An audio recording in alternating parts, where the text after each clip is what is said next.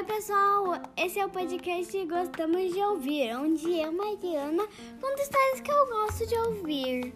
Hoje eu vou contar a história do Pequeno Dragão, de Pedro Bandeira. Vamos lá?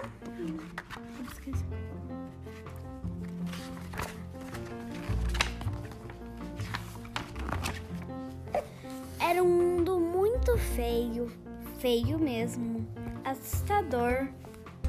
Um mundo todo coberto de pântanos, de lama e pedras. Nesse mundo, todas as montanhas eram vulcões e, no alto de cada vulcão, moravam terríveis dragões. Tinha dragão de todos os tipos, de todas as cores, de todas as feiuras, um pior que o outro cada um mais feio que o outro, cada um mais malvado e assustador do que o outro. Todos os dragões, quando ainda eram pequenos, tinham que ir à escola de dragões para aprender a voar e, sol e a soltar fogo e fumaça pela goela.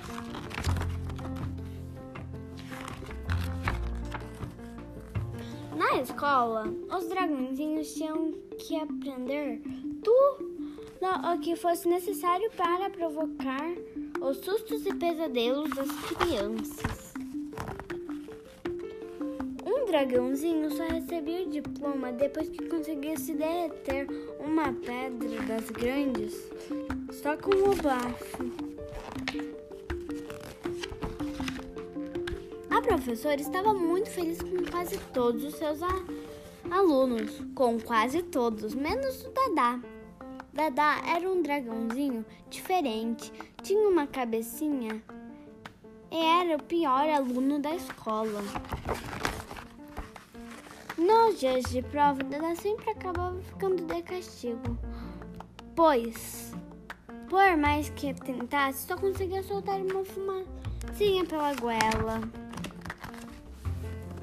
Pior mesmo aconteceu num dia que a professora mandou os alunos nos fazerem desenhos.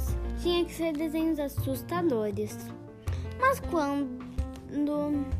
Mas quanto mais medo provocasse, melhor seria a nota. Mas vejam só o que Dada desenhou. O que ele desenhou? Borboletas e um lindo campo. Tantas Tantas vezes Dada foi reprovado na escola dos dragões que acabou sendo expulso, expulso da escola e do vulcão onde morava. Dada saiu voando por cima dos pântanos e das árvores escuras e feias, um pouquinho triste por ter sido expulso do mundo dos dragões. Mas aos poucos, Dada começou a descobrir que estava livre. Livre para ir aonde quisesse, Livre para fazer o que achasse melhor. Livre para nunca mais ter de fazer força para soltar fogo pela goela. Livre para ser livre. Aos poucos, uma sensação gostosa foi tomando conta do pequeno dragão. Ele abriu a boca num suspiro de felicidade. Ah, nessa hora, de sua goelinha, que nunca tinha conseguido produzir fogo nem destruição, o que saiu foram flores. Flores de todas as cores, de todos os perfumes, de todos os tons.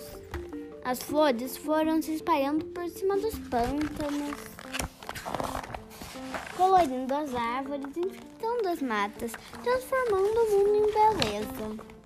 Hoje você, hoje, se você prestar bem atenção, talvez possa ver o Dadá, o pequeno dragão, voando junto das, das borboletas mais belas, mais coloridas. Assim é o Dadá, um dragão hum, feito para provocar dos sonhos das crianças. Por isso, Dadá é feliz. E, gente, agora acabou a história. Tchau!